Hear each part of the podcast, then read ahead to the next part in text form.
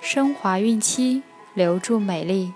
大家好，我是卡夫索每日儿童故事主播蜡笔小新，欢迎各位孕妈咪关注卡夫索公众号，免费收听每日儿童故事。今天我们将收听的故事是《聪明的狐狸哥哥》。森林里来了一对狐狸兄弟，其中的狐狸哥哥极其聪明。森林大王老虎接见了他们，说道：“我这里有一道题，思考的时间只有一分钟。要是答案正确，你们将享有我森林的长久居住权；但要是错了，就请离开。”狐狸哥哥觉得应该没有什么难题能难倒自己，便一口答应了。熊丞相走上前说。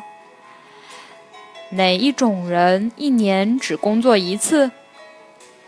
狐狸弟弟还没有听得太清楚，哥哥就已经答道：“圣诞老人喽！”周围的动物们全部在为他鼓掌。就这样，狐狸兄弟在这里落户了，并且哥哥的聪明才智更是被大家传传得越来越神奇。森林中的动物遇到什么难题，都来找狐狸哥哥解决。比如，小猪要学厨师，麻雀要学跳远，熊猫想学化妆。狐狸哥哥笑笑地说：“这都很简单。”就把做厨师的要点、跳远的基本技巧和获胜技巧、化妆的步骤及注意点，一一的。告诉了他们，小猪便专心学起厨师来，麻雀也每天起得早早的练跳远，熊猫也每天都在家里对着镜子琢磨起化妆来。有一天，狐狸弟弟也出了门，哥哥并不知弟弟要去干什么，当然他也不关心，因为弟弟是那么的不聪明。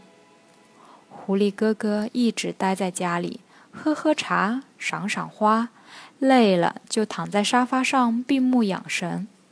当然，一个不注意，真给睡过去，也是经常的事儿。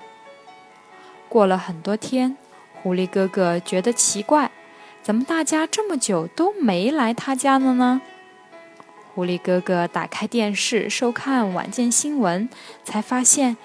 原来小猪已经成了国家一级厨师，到王宫给老虎大王做御厨去了。麻雀成了跳远健将，代表本森林去美洲的一个森林参加比赛了。熊猫也成了化妆师，在电台做起了一档时尚类节目，专教大家如何给自己化妆。就连他的笨头呆脑的狐狸弟弟，也开起超市当起老板来。之前他们那么笨呀，可现在都成了名人。我这么聪明，却什么也没干成，真奇怪。聪明的狐狸哥哥不再聪明了，因为他始终想不明白这一切到底是因为什么。聪明只是一时的，而并非是一生。人生的成就都是在后天的努力中得来，每个人都不会一出生而带来成功。好了，今天的故事讲完了。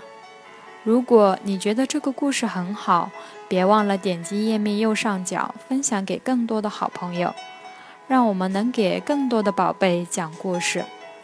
要继续听故事的朋友们，可以关注页面最下方“卡夫索”公众号，免费收听每日儿童故事。我在中国美丽的鹿岛厦门给您送去问候，明天再见。